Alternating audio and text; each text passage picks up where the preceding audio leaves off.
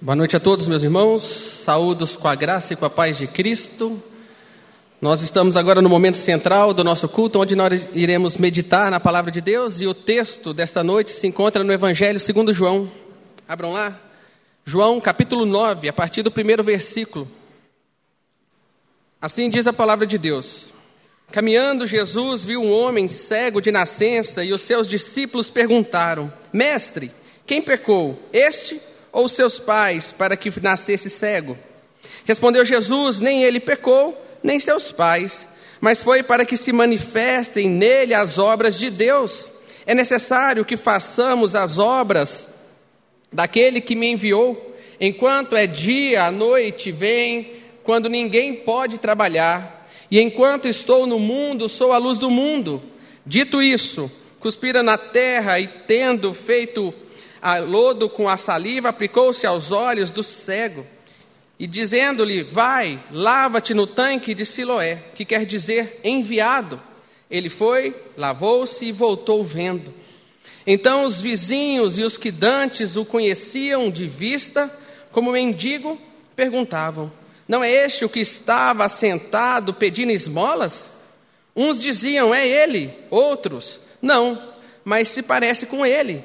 Ele mesmo, porém, dizia: Sou eu. Perguntaram-lhe, pois, como se foram abertos os olhos? Respondeu ele: O homem chamado Jesus fez lodo, untou-me os olhos e disse-me: Vai ao tanque de Siloé e lava-te. Então fui, lavei-me e estou vendo. Amém. Meus irmãos, quantos aqui conhecem o assum preto? Para aqueles que conhecem, eu já quero de antemão falar, coitado do assum preto. Agora, para aqueles que não conhecem, o assum preto ele é uma ave. Ela é conhecida no tupi também com o nome de graúna. Ah, ela tem um nome aqui para nós de pássaro preto. Ah, em outros locais, em outras regiões, tem o nome de chopin, de chupim, lá na região de São Paulo. Também tem o nome de cupido, lá no Ceará. E graúna, lá na Paraíba. Mas o que tem de particular essa ave? Essa ave ela é toda negra, ela é negra por inteiro. Ela tem a, o bico, as penas, os olhos, todo dessa cor. E além dela ter essa beleza, que é a sua tonalidade, ela também tem um dos cantos mais bonitos. Aqueles que nunca ouviu o canto do assum preto ou do pássaro preto, é só você olhar no YouTube que você vai poder ver tão bonito que é esse som. Mas se essa ave é tão bonita assim, se ela canta tão bem assim, por que, que eu falei então, coitado do assum preto? Mas acontece que a beleza, tanto do seu corpo como do seu canto, tornou essa ave uma ave onde aqueles passarinheiros eles pegavam e levavam ela para colocar em gaiola e para poder vender. E mais do que isso, eles não apenas prendiam essa ave para poder apreciar o seu som, mas eles furavam os seus olhos com espinhos, porque eles acreditavam que essa ave com os olhos ah, sem enxergar, elas cantavam ainda mais bonito, mas cantava de dor. E esse canto de dor ficava cada vez mais forte, e é por isso que eles cegavam essas aves. Tanto é que a respeito dessa ave, deste acontecimento, tem uma música de Luiz Gonzaga que narra o trecho, o nome dessa música é, chama justamente Assum Preto. E seu, a sua música diz o seguinte: Tudo em volta é só beleza, sol de abril e a mata em flor. Mas o assum preto, cego dos olhos, não vendo a luz, ai, canta de dor. Talvez por ignorância ou maldade das piores, furar os olhos do assum preto para que ele assim, ai, pudesse cantar. Cantar muito melhor. Assum preto vive solto, mas não pode voar, não tem liberdade, pois ele é presa fácil. Mil vezes assina de uma gaiola, livre dentro de uma gaiola, desde que o céu ali pudesse olhar. Esse era o canto colocado por um poeta nosso, Gonzaga, falando a respeito dessa ave, mas mais do que o assum preto. Se eu iniciei falando coitado do assum preto, agora eu quero dizer coitado de nós. Porque nós também somos afetados, nós pelo pecado e pelo diabo, nós andamos cegos. O cego, o, o diabo tem cegado os nossos olhos, o pecado tem nos tornado cego, nós não conseguimos enxergar a beleza do Criador. E agora sem a graça e por meio da fé, ninguém consegue ver a beleza da glória de Deus e do seu Filho, Cristo Jesus, na face do, do Verbo encarnado, do qual veio e habitou no meio de nós. E quando nós cantamos hoje, nós cantamos de dor também.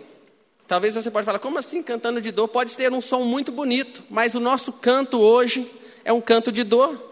Porque se você olhar nas rádios, se você olhar as músicas que estão sendo tocadas, são músicas que falam e as letras falam a respeito de dor, a respeito de traição, a respeito de ah, drogas, a respeito de ah, namoros proibidos, a respeito de ficar com todos os outros que você quiser ficar, ah, com erotização, com embriaguez, ostentação. Essas são as letras que nós temos das músicas mais tocadas hoje. Parece que são canções que cantam sobre o belo, mas não são, porque essas pessoas não conseguem enxergar o belo, não conseguem enxergar Cristo. E somente através dessa visão que nós temos de Cristo, nós conseguimos ver plenamente. Por isso que o nosso texto fala justamente disso, o nosso texto do qual nós fizemos a leitura de João, no capítulo 9, ele fala de um cego. No versículo 1 desse texto, fala de um cego de nascença. Mas o problema desse cego, Jesus dizendo, não é o problema dele nascer cego. O problema desse cego não é a cegueira física, mas é a cegueira espiritual. E é isso que nós precisamos tomar cuidado com as nossas vidas. E quando Jesus vai falar e ensinar aqui, ele está atacando agora aquelas pessoas que se acham que se enxergam alguma coisa, mas que na verdade não enxergam, elas continuam caminhando cego, afetado pelo pecado, não conseguem ver espiritualmente. A história desse cego de nascença está colocado logo depois do problema que Jesus arrumou, quando ele fez algumas declarações bombásticas no capítulo 8. Se você olhar um pouquinho na sua Bíblia, no capítulo 8 anterior desse nosso capítulo, Jesus ele começa perdoando uma, melhor, uma mulher que ela foi pega em adultério. E ali estavam pessoas ao redor querendo apedrejá-la. E Jesus fala: quem não tem pecado, atire a pedra nela. Jesus começa a mostrar e ali já apontar para aquelas pessoas que não conseguiam ver o seu próprio erro, mas era muito fácil apontar o erro de outras pessoas. É isso que o texto tem para nos falar. Jesus ele também volta a falar ao povo e ele disse ah, um pouquinho, fala que ele, ele é a luz do mundo. Se vocês ah, ouvirem e ver essa continuação dessa história, Jesus está falando que vocês não devem andar no escuro, pois em mim vocês têm vida e vocês têm luz. Vocês passarão a enxergar, e é isso que Jesus fala. E depois, o Senhor ele estava dizendo assim: Eu sou a luz que ilumina.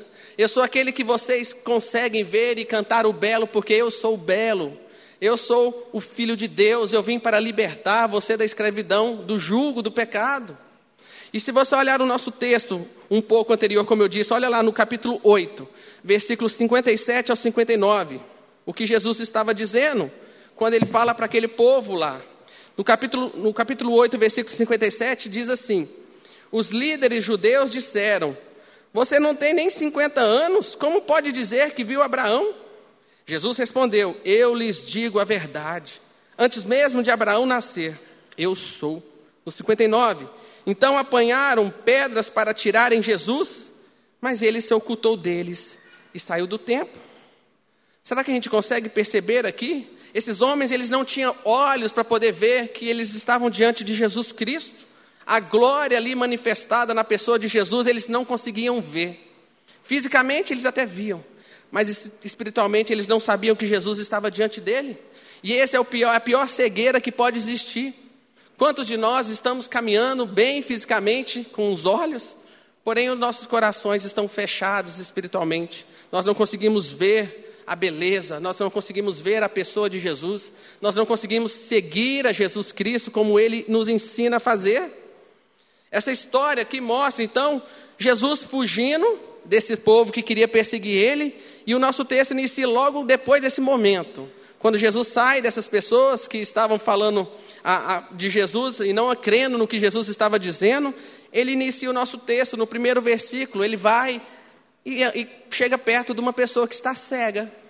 E diante dessa pessoa, desse, dessa pessoa que estava fisicamente cego, mas também espiritualmente, Jesus faz o milagre acontecer. E é só você ver, ele continua falando assim, depois que ele fala, Abraão, nascer eu sou, então apanharam pedras para atirar em Jesus, mas ele se ocultou deles e saiu do templo. E no primeiro versículo, enquanto caminhava, Jesus ele viu um homem cego de nascença, e de novo, Jesus parece que se mete mais uma controvérsia aqui, Será que a gente pensa que Jesus gostava de fazer polêmica, de ser, a criar diversas opiniões? Mas aqui nós podemos ver que Jesus ele chega diante de um pecador e diante do pecador ele faz um milagre acontecer. A gente pode dizer que aqui Jesus está falando: olha, eu farei, eu vou curar esse seu problema físico, mas mais do que isso, eu vou te dar algo muito melhor do que a sua cura física. Quanta gente anda cega desse jeito, meus irmãos? Quantos de nós estamos andando por aí, vagando de um lado para um outro, achando que enxerga, mas na verdade nós não enxergamos? Se não encontrarmos Cristo Jesus, se os olhos dele não passar por nós, se ele não chegar até nós, nós continuaremos cegos. Por isso, esse texto nos fala a cura de um cego. Sobre o sofrimento desse cego de nascença e os propósitos soberanos, a gente precisa responder algumas questões que esse texto nos levanta. Esse texto nos levanta pelo menos três perguntas para nós entendermos melhor esse texto e que vai apontar para a pessoa de Jesus Cristo. Nós temos que embasar que sempre a palavra de Deus sempre foca em Jesus. E esse texto não é diferente. Três perguntas que precisamos levantar aqui nessa noite. Por quê? Jesus utiliza a lama para poder curar o cego. A segunda pergunta que nós podemos levantar é por que Jesus cura esse cego justo num sábado? E terceiro, por que, que Jesus manda esse cego lá lavar o seu rosto lá no tanque de Siloé? E é isso que nós tentaremos ah, responder um pouco nessa noite. Por que, que Jesus usa então a lama? Primeira pergunta. Jesus ele poderia muito bem no estalar de dedo curar esse cego. Claro que poderia, ele era filho de Deus. Ele tem poder para isso. Mas Jesus ele utiliza uma lama e passa nos olhos e cura esse cego. E o John Piper, falando a respeito desse texto, ele fala que Jesus usa meios para poder fazer a sua vontade. E a gente também precisa entender que, da mesma forma, quando nós vamos a um médico, nós utilizamos algum remédio, nós utilizamos algo feito na, que Deus nos capacitou para nós criarmos, isso também é feito para glorificar a Deus. Deus poderia estalar o dedo e esse cego voltar a enxergar, poderia sim. Mas aqui nós percebemos que Jesus, ele utiliza meios. E o, o que a John Piper fala a respeito dessa passagem, ele diz o seguinte: a maioria das maravilhas de Deus do Antigo Testamento, por exemplo, foi produzida através de meios humanos ou de criados por Deus. Se você olhar lá em Provérbios 21, no versículo 31, fala assim: O cavalo é preparado para o dia da batalha, mas quem dá a vitória é o Senhor. Deus utiliza o cavalo, mas a vitória vem de Deus. E a mesma forma acontece o que Jesus está utilizando aqui. Quantas vezes eu já vi pessoas falar: Eu não vou ah, usar remédio nenhum, eu vou pedir para Deus me curar. Deus pode te curar, mas por que não utilizar um meio que foi criado? Deus nos deu a capacidade na criação. Ele deu, falou assim: cria, multiplicai-vos e cuidai da terra, e Deus nos fez a imagem e semelhança dele. Então nós temos essa capacidade de criar, para poder tudo isso engrandecer o, seu, o nome de Jesus. Tanto é quanto Deus nos cura, o milagre é de Deus. Da mesma forma, quando nós utilizamos um medicamento, é glória de Deus da mesma forma. Deus usa meios para como que nós fazemos para ter filhos? É através do sexo, meios para uma bênção de Deus. E tantas outras formas que Deus nos mostra que existem meios dados por Deus e nós precisamos usar e tudo isso para engrandecer o nome do Senhor. Então não pense, portanto, que seja pouca coisa crer que Deus ele usa os médicos, os remédios, os tratamentos para poder realizar suas obras poderosas. Se é um milagre, bênção de Deus. Se um milagre aconteceu através desses medicamentos, bênção para Deus também. E a segunda pergunta que nós podemos responder e precisamos responder essa noite é por que curar um cego justo no sábado? Por que, que Deus, através do seu Filho Jesus, ele faz isso? Primeiro nós vimos que ele usa meios para poder curar. Depois a gente vê que agora ele faz isso no sábado, quando Deus criou todas as coisas. Ele faz em seis dias, no sétimo dia ele descansa. E Jesus, da mesma forma, apontando, ele já tinha dito que ele era o pão da vida, ah, que ele é, era a água da vida, e aqui ele é o Senhor do sábado também. O sábado, esse sétimo dia, é o descanso que nós temos. A gente precisa descansar, o nosso corpo precisa descansar. Nós estamos vendo tantas pessoas aí ah, com burnout, cansado, exausto, por conta disso, o nosso corpo caído e afetado pelo pecado precisa do descanso.